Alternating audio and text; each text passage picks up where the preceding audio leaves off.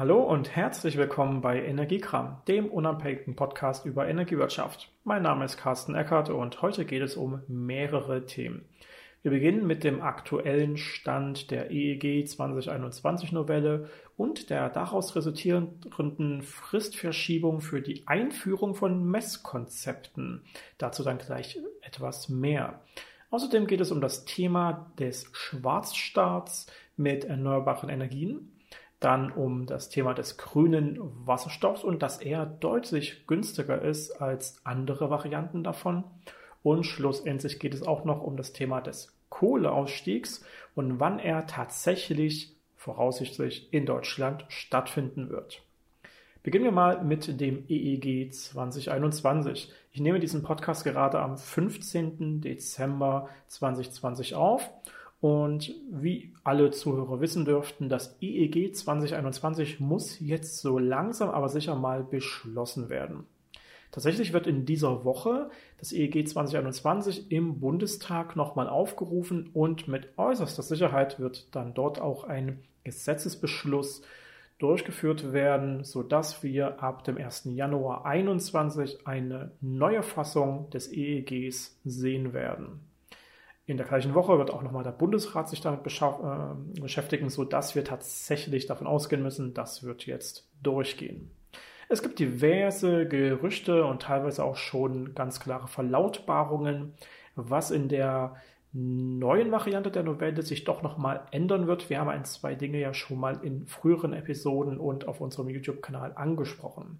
Vermutlich wird der Mieterstrom in Zukunft noch besser gestellt, weil die Vergütung ein bisschen höher sein wird. Vermutlich wird die Post-EEG-Lösungen für die Anlagen, die älter als 20 Jahre sind und dementsprechend aus der regulären Förderung auch rausfallen, verbessert werden. Und es gibt noch ein, zwei andere Lösungen auch rund um die Windenergie und eben die Beteiligung der Kommunen und noch ein paar andere Themen, unter anderem zum Beispiel eben auch, dass die EEG-Ausschreibungen für Solaranlagen in Zukunft wohl doch nicht schon ab 500 Kilowatt Kapazität äh, verpflichtend werden, sondern weiterhin erst ab 750 Kilowatt. Das sind verschiedene Themen, die wirklich sehr hilfreich sind. Unter anderem wird es nun wohl aber auch dazu kommen, dass die Einbaupflicht der intelligenten Messtechnik, also der Smart Meter, nicht vollständig verpflichtend kommen wird, unter anderem nämlich für Bestandsanlagen es hier mindestens eine Übergangsregelung geben wird, wenn nicht sogar eine Aussetzung der Einbaupflicht. Genaue Details werden wir aber erst dann sehen, wenn dieser Entwurf veröffentlicht ist oder dann spätestens im Bundestag diskutiert wurde. Wir werden natürlich auf unserem YouTube-Kanal einen Beitrag dazu dann veröffentlichen, was dort ganz konkret passiert. Eine weitere Neuigkeit, die aber eben aus dieser EEG-Novelle, aus der aktuellen Diskussion heraus jetzt schon gekommen ist und von diversen Marktteilnehmern, Kanzleien zum Beispiel schon kommentiert wurde, ist die Neuregelung dazu, ab wann ein sogenanntes Messkonzept verpflichtend eingeführt wird. Es ist so, dass ursprünglich schon deutlich früher, aber nach aktuellem Stand eben zum 1. Januar 2021 ein sogenanntes Messkonzept vorliegen muss, um unter anderem komplexe Messstellen genau geregelt abzurechnen, beziehungsweise von vornherein dort die Messdaten, die Energiedaten korrekt zusammenzuziehen. Dieses Messkonzept haben viele Marktteilnehmer allerdings noch nicht so richtig verfolgt. Und dementsprechend gab es hier durchaus noch ein paar Probleme und mit äußerster Sicherheit auch Sorgen darüber, dass die nicht rechtzeitig formgerechte Einführung von Messkonzepten bei einigen äh, Marktpartnern für rechtliche Unsicherheiten sorgen würden. Es geht hier vor allem darum, dass wir die Abgrenzung von EEG-umlagepflichtigen Energiemengen korrekt hinbekommen. Das heißt, manche Energiemengen sind nicht EEG-umlagepflichtig, manche sind teilweise umlagepflichtig, manche sind vollständig umlagepflichtig. Und das Ähnliches gilt für manche weitere Umlagen und Abgaben eben im Rahmen der Energieabrechnung. Und es ist so, dass zum Beispiel eine Schätzung hier nur unter bestimmten Rahmenbedingungen möglich und gesetzeskonform ist und dementsprechend muss so ein Messkonzept eben genau sagen, wie das alles stattzufinden hat. Ursprünglich müsste dieses jetzt also zum 1. Januar 2021 kommen. Jetzt ist aber abzusehen, dass in der aktuellen Diskussion der EEG-Novelle dieses noch einmal verschoben wird um ein ganzes Jahr und damit diese Messkonzepte doch erst zum 1. Januar 2022 verpflichtend eingeführt werden müssen. Das heißt aber, man sollte sich trotzdem so schnell wie möglich darum kümmern, das korrekt und konkret zu machen und damit die Messmethoden und weiteres genau äh, darzustellen weil dieses Messkonzept eben nicht nur für ja, die Teilnahme am Markt wichtig ist, sondern eben tatsächlich auch die Grundlage für zum Beispiel Wirtschaftsprüfer darstellen soll, um eben genau diese Abgrenzung der EEG-umlagepflichtigen Energiemengen korrekt hinzubekommen. Das Thema bleibt spannend und jeder Marktteilnehmer sollte sich zeitnah darum kümmern, so ein Messkonzept korrekt aufzubereiten. Kommen wir mal zum nächsten Thema. Die ZFK, die Zeitung für kommunale Wirtschaft, hatte am 9. Dezember getitelt Schwarzstart erstmals mit Offshore-Windstrom durchgeführt. Und äh, der Untertitel Erstmals wurde ein Kraftwerk nach einem simulierten Stromausfall über ein Offshore-Kabel und den dazugehörigen Windpark wieder angefahren. Eine deutsch-dänische Gemeinschaftsleistung. Und das ist tatsächlich eine ziemlich interessante Geschichte. Es ist so, ein Kraftwerk, ein klassisches fossiles Kraftwerk, in diesem Fall zum Beispiel ein Steinkohlekraftwerk, braucht nicht nur den internen Stromerzeugungsprozess, sondern es braucht auch externen Strom, damit es zum Beispiel überhaupt erst hochgefahren werden kann. So ein Kraftwerk besteht ja aus verschiedensten Teilen, unter anderem ja einer großen Brennkammer, bei Kohlekraftwerken sind das wirklich gigantische Kammern, in denen dann eben auch ein wirklich sehr, sehr heißes Feuer durch die Kohle angetrieben lodern würde und dieses erhitzt dann ja einen Wasserkreislauf, der Dampf treibt eine Turbine an und die Turbine treibt einen Generator an und Strom wird produziert. Ja, aber das kann eben erst dann passieren und hochgefahren werden, wenn von draußen Stromimpulse kommen, um diesen gesamten Prozess erst einmal anzustoßen. Und das ist eben bisher nicht über diesen interessanten Weg des Offshore-Windstroms passiert. Wir haben durchaus in Norddeutschland verschiedene wichtige Kraftwerksstandorte, die ja zumindest bis zum Kohleausstieg noch relevant sind. Und wir haben natürlich auch immer noch genügend Kabel, die noch deutlich weiter dann laufen und die ganzen großen Kraftwerke miteinander ja auch vernetzen. Und es ist eben so, dass wir ja in der Nordsee, teilweise auch in der Ostsee, aber vor allem in der Nordsee wirklich sehr starke Windparkkapazitäten haben und diese dementsprechend auch richtig viel Strom in auch entsprechend hoher Spannung zur Verfügung stellen können. Und jetzt könnte man zum Beispiel über noch dort anliegende Umspannwerke und ähnliches diesen Strom eben auch zielgerichtet weiterleiten, um dann zum Beispiel so ein Kraftwerk im Falle des Ausfalls hochfahren zu können. Das ist also, und das ist, glaube ich, das Entscheidende, vor allem eine Lösung für den Worst Case des kompletten Blackouts.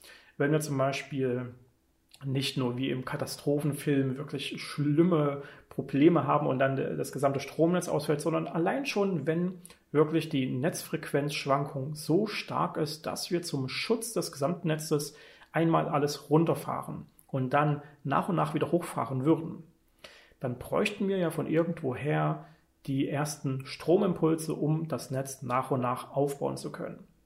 Und jetzt haben wir ja tatsächlich verschiedenste natürliche Energiequellen, wie die Wasserkraft, wie die Windkraft, wie aber auch zum Beispiel die Sonnenenergie, die uns ja einfach so zur Verfügung steht, von außen kommt und wir können diese Anlagen einfach laufen lassen. Jetzt kann man diese Anlagen aber nicht unbedingt immer in der nötigen Intensität laufen lassen, damit wir damit ein ganzes Kraftwerk wieder hochfahren können, solange diese Kraftwerke in der Form noch Teil unserer, unseres Versorgungssystems sind. Ja, so eine kleine Photovoltaikanlage schafft es eben alleine nicht unbedingt ein Kraftwerk hochzufahren. Eine größere Anzahl in dem ganzen Solarpark vielleicht ja schon. Aber vor allem ein Windpark, der könnte das auf jeden Fall sicherstellen. Und so ist es jetzt eben passiert, dass hier in einer Zusammenarbeit zwischen ähm, 50 Hertz, dem deutschen Übertragungsnetzbetreiber, und Energienet, das ist ein äh, dänischer Netzbetreiber, hier der Schwarzstart des Steinkohlekraftwerks KNG Rockstock ähm, mit eben Offshore-Windstrom äh, durchgeführt werden konnte. Dieser Offshore-Windstrom kann dann dementsprechend über ein sogenanntes Land-See-Kabel, also das ist also äh, vom Windpark auf dem Meer in der Nordsee praktisch unter dem Wasser ähm, bis an Land gekommen und hat dann eben sich über weitere Konverterstationen und ein Umspannwerk bis hin zu diesem Kraftwerk geleitet. Und dabei wurde eben tatsächlich dieses Kraftwerk nach dem Herunterfahren, nach dem simulierten ähm, Ausfall wieder ordentlich hochgefahren. Und das ist tatsächlich extrem interessant, weil wir damit natürlich auch nochmal eine Absicherung für eben genau diese Worst Cases haben. Wir können im Fall eines Komplettausfalls wahrscheinlich allein schon mit den Windparks so einiges wieder hochfahren und dann irgendwann, das ist halt so ein Kaskadeneffekt, verstärkt sich das System von alleine immer weiter und dann würden wir eben doch einiges wieder ohne größere Probleme aufbereiten können. Ganz davon abgesehen, dass wir vermutlich keinen europaweiten Ausfall hätten und wir wahrscheinlich mit unseren Nachbarländern an der einen oder anderen Stelle zusammenarbeiten könnten, um das Netz auch wieder hochzufahren. So viel erstmal dazu. Gehen wir mal weiter zum Thema grüner Wasserstoff. Es gibt eine neue Studie von Greenpeace Energy, die jetzt eben untersucht hat, wie die verschiedenen Wasserstoffquellen, das heißt erneuerbare Energien oder zum Beispiel die Umwandlung aus Erdgas, sich es eben darauf auswirkt, wie der Preis, also auch die Wirtschaftlichkeit dieses Wasserstoffs über die nächsten Jahre hinweg eben auch genau aussieht wie sich die Kosten also entwickeln für diese Wasserstoffproduktion und andererseits auch, wie sich die CO2-Emissionen der verschiedenen Technologien entwickeln. Wir sprechen bei Wasserstoff immer von verschiedenen Farben, zum Beispiel blauer Wasserstoff. Blauer Wasserstoff ist aber eine tendenziell schwierige Formulierung, weil was dahinter steckt, ist der Wasserstoff, der aus Erdgas abgeschieden wird. Wir haben Erdgas in der Erde, das ist schlussendlich also Methan in einer bestimmten ja, Konfiguration. Und aus diesem Methan kann man jetzt verschiedene Bestandteile ähm, ja, abscheiden mit chemischen Prozessen. Methan ist schlussendlich ein Kohlenwasserstoff, also eine Verbindung von Kohlenstoffen und Wasserstoffen. Das heißt, dass wir hier tatsächlich ja Wasserstoff molekular als Teil haben und wenn wir genau diesen uns wegnehmen, dann können wir den ja verwenden. Dann bleibt allerdings Kohlenstoff übrig oder um genau zu sein, sogar eine Verbindung aus Kohlenstoff und Sauerstoff, CO2 zum Beispiel. Dann haben wir aus dem Erdgas zwar Wasserstoff gewonnen, aber gleichzeitig auch Kohlenstoffdioxid, was zum Beispiel wieder in die Atmosphäre im Regelfall abgegeben werden würde. Also ist diese Produktion des blauen Wasserstoffs zwar vielleicht hier und da noch relativ günstig heutzutage, aber es bedeutet eben auch immer eine weitere Belastung mit Treibhausgasen. Und das wollen wir natürlich möglichst nicht. Eine Alternative dafür ist der grüne Wasserstoff, der über die Wasserelektrolyse durch Wasser und Strom erzeugt wird. Schlussendlich, einfach gesagt, wird eine hohe Stromspannung in Wasser gehalten und das Wasser löst sich dann molekular auf in Wasserstoff und Sauerstoff. Und dann bleibt eben Sauerstoff übrig, der kann in die Atmosphäre oder für irgendwas anderes benutzt werden und der Wasserstoff kann jetzt als Wasserstoff verwendet werden. Zum Beispiel im Rahmen von Brennstoffzellen oder anderen industriellen Prozessen ist das ja ein wirklich sehr gängiger Energieträger. Das bedeutet aber auch bei diesem grünen Wasserstoff, bleibt eben kein schadhafter Rest übrig. Wir haben schlussendlich ein in dem Fall ja erneuerbaren Strom verwendet, erneuerbare Energien für den Strom, zum Beispiel Offshore-Wind, und haben Wasser verwendet und dann kommt eben Sauerstoff und Wasserstoff raus. Das ist erstmal so an sich ein sauberer Prozess. Jetzt hat eben diese Studie von Greenpeace Energy gezeigt, wie sich die Preisentwicklung, aber eben auch die Emissionsentwicklung der verschiedenen Technologien, vor allem grüner und blauer Wasserstoff, weiterentwickeln würden über die nächsten Jahrzehnte sogar. Die äh, genauen ähm, Zeiträume, die hier untersucht wurden, gehen vor allem bis 2040. Und jetzt gibt es hier verschiedene interessante Aspekte, die wir wirklich betrachten müssen. An sich ist zwar bisher ein fossiler Brennstoff immer noch vergleichsweise günstig. Der wird das aber über die nächsten Jahre hinweg nicht mehr sein, weil wir allein schon durch die CO2-Bepreisung, die wir haben werden und wahrscheinlich auch noch andere kommende Treibhausgasbepreisungen, ja tatsächlich diese fossilen Brennstoffe, Treibstoffe, Energieträger immer teurer machen. Wir müssen das auch tun, weil der Ausstoß oder die Verwendung dieser Energieträger sorgt für andere Kostenstrukturen. Das sorgt für Zerstörungen, das sorgt für Schäden, allein schon im Klima. Und dort kommt dann eben auch eine längere Kette von ähm, Effekten, die uns allen nicht nur ökonomische, sondern eben auch ökologische Kosten ähm, ja, mit sich bringen, die wir eben wirklich nicht haben wollen und auch nicht mehr haben können. Wir würden unsere Lebensgrundlage damit weiter gefährden. Also verteuern wir den Nutzung von fossilen Brennstoffen und Energieträgern und vor allem eben auch den Ausstoß von diesen Emissionen.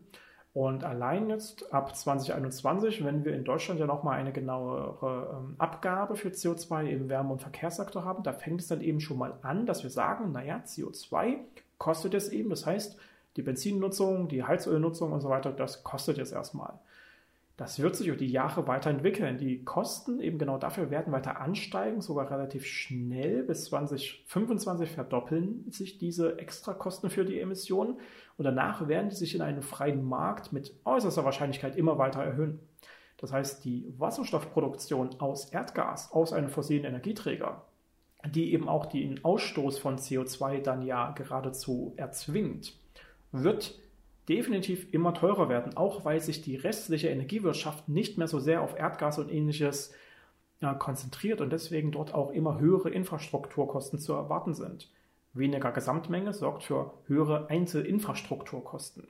Und dementsprechend ist das tendenziell immer, immer, immer teurer.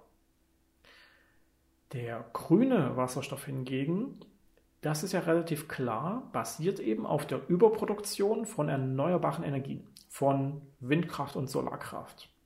Und jetzt stehen uns genau diese beiden Quellen ja erstmal kostenfrei zur Verfügung. Und wenn wir genügend Kapazitäten aufbauen, dass wir auch regelmäßig einen Überschuss haben aus Windkraft und aus Solarenergie, zum Beispiel mittags einen extremen Überschuss aus Solarenergie haben, dann können wir diesen Überschuss dafür nutzen, den einerseits in Batteriespeicher einzuspeichern, aber auch die sind irgendwann voll und dann zum Beispiel den restlichen Überschuss in die Wasserelektrolyse zu stecken und damit Wasserstoff herzustellen. Komplett ökologisch und grün herzustellen. Und das würde eben tatsächlich bedeuten, dass wir dort immer mehr Überschuss haben, der praktisch kostenfrei zur Verfügung steht. Das ist dann Strom, der ja in einem absoluten Überangebot da ist und deswegen am normalen Markt gar nicht abgenommen wird. Also ist er vergleichsweise günstig, weil zu viel Angebot und bei viel Angebot geht der Preis nun mal runter. Also können wir damit tatsächlich äußerst günstig, weil Wasser schaffen wir uns auch mehr oder weniger kostenfrei an oder mit sehr geringen Kosten nur an, sehr, sehr günstig diesen Wasserstoff herstellen.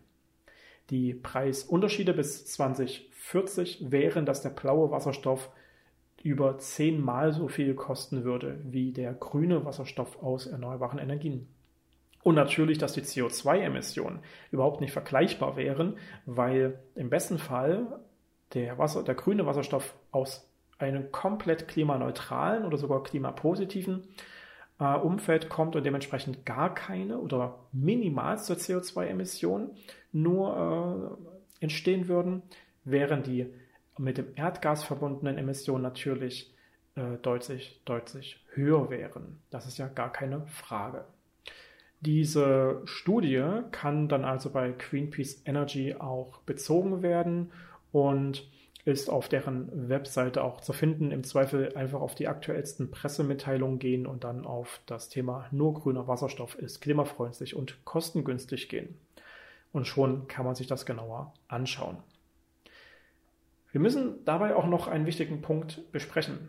Wir haben die Situation, dass wir in der Annahme, dass wir Erdgas und andere fossile Energieträger nutzen könnten, um zum Beispiel diesen Wasserstoff dort abzuscheiden, ja immer die übrig bleibenden Kohlenstoffe hätten. Es würde immer Kohlenstoffmonoxid oder Kohlenstoffdioxid übrig bleiben. Wir haben in Deutschland aktuell im Rahmen auch dieser industriellen Prozesse gar nicht die nötigen Lagerkapazitäten, um so unglaublich viel CO2 speichern zu können, dass man damit dann nochmal was anderes machen könnte. Also würde der Effekt mit äußerster Wahrscheinlichkeit sein, dass wir bei der Wasserstoffproduktion aus Erdgas, beim blauen Wasserstoff, das CO2 einfach so in die Atmosphäre geben müssten weil wir gar nicht die Infrastruktur dafür hätten, es dauerhaft erstmal irgendwo einzulagern und dann damit was auch immer zu machen. Das ist ein ganz wichtiger Aspekt, der auch nicht so einfach geändert werden würde. Denn warum sollten wir auch CO2 industriell erstmal irgendwo lagern wollen? Wir würden es dauerhaft lagern wollen oder wir würden es umwandeln wollen aber wir würden es nicht irgendwo industriell speichern wollen. Das ist nur für die wenigsten industriellen Prozesse oder energiewirtschaftlichen Prozesse wirklich relevant. Also ist auch nicht zu erwarten, dass diese Investitionen gemacht werden würden. Blauer Wasserstoff ist deswegen tatsächlich nur mit Vorsicht zu genießen. Er wird wahrscheinlich keine entscheidende Rolle tragen können im Rahmen einer weiter voranschreitenden Energiewende. Grüner Wasserstoff kann auch nur dann wirklich eine Rolle spielen, also die, die Wasserelektrolyse aus überschüssigen erneuerbaren Energien, wenn wir tatsächlich derartige Überschüsse haben, die wir nicht einfach so wegspeichern. Das heißt aber auch, wir müssten so viel Kapazität an Solarenergie und Windparks aufbauen, dass wir tatsächlich derartige Überschüsse hätten. Und nur dann würde Wasserstoff tatsächlich eine derartig große Rolle spielen können, wie sie schon im letzten Jahr von zum Beispiel der Bundesregierung, vom Bundeswirtschaftsminister ja auch herbeigesehnt wird.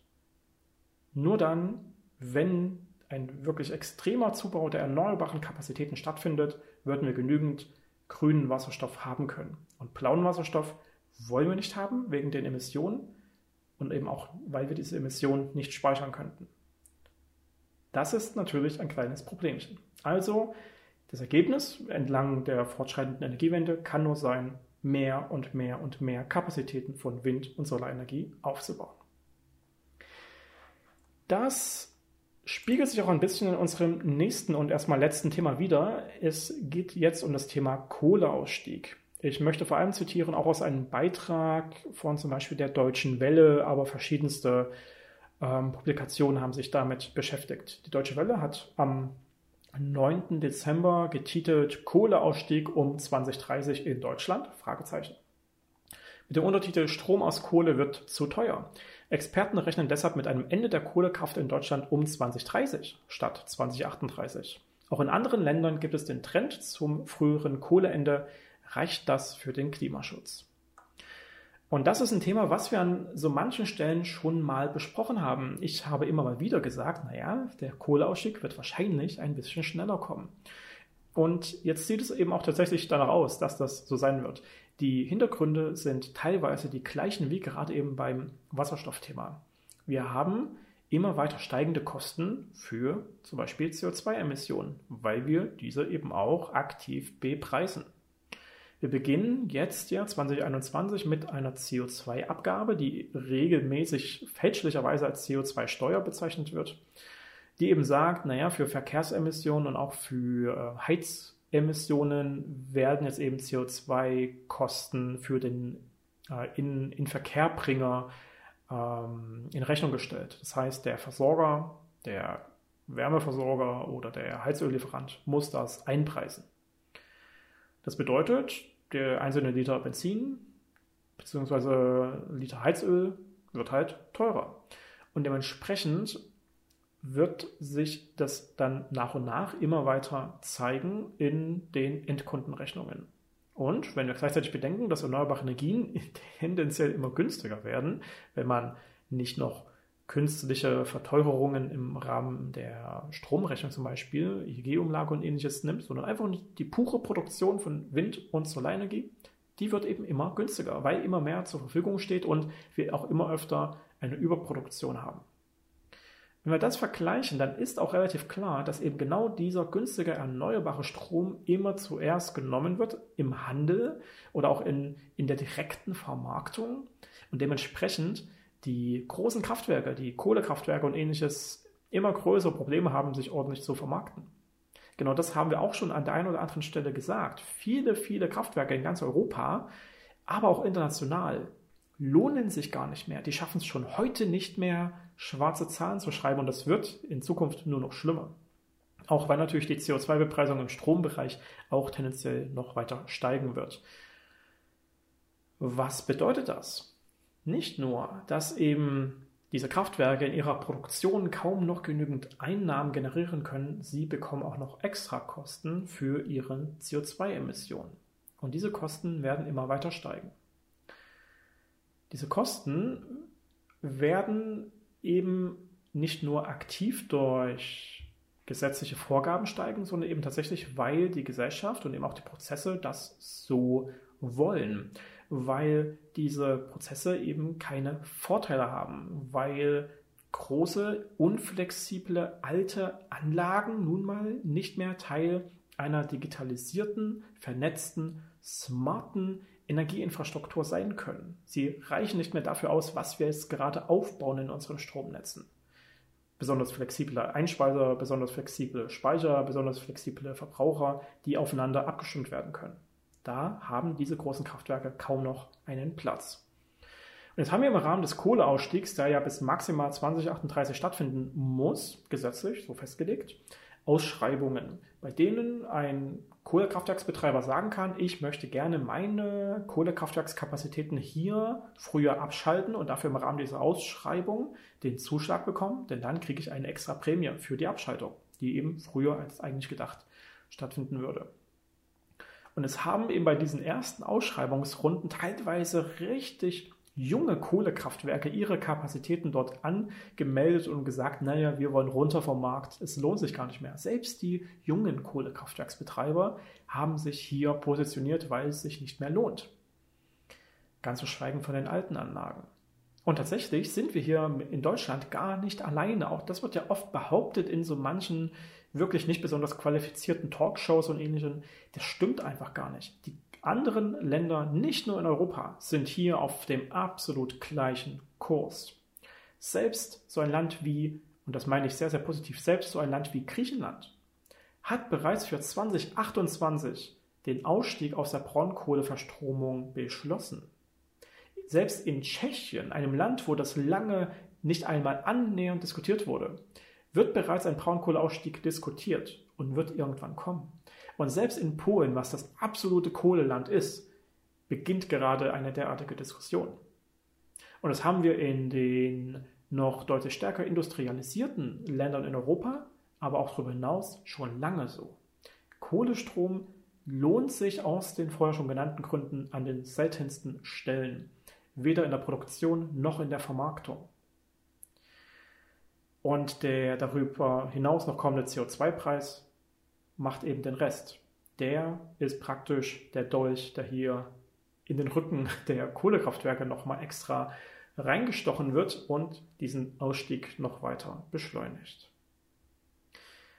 Es werden dementsprechend praktisch keine neuen Kohlekraftwerke mehr gebaut. Selbst in China geht das zurück und China war ja immer der größte Zubauer. Selbst dort geht der Zubau zurück. Selbst in Indien und anderen Ländern, die lange noch in diese Richtung unterwegs waren, geht das zurück und die Erneuerbaren gehen immer weiter voran, weil natürlich allein die Solarkraft das günstigste ist, was wir nur überhaupt haben könnten.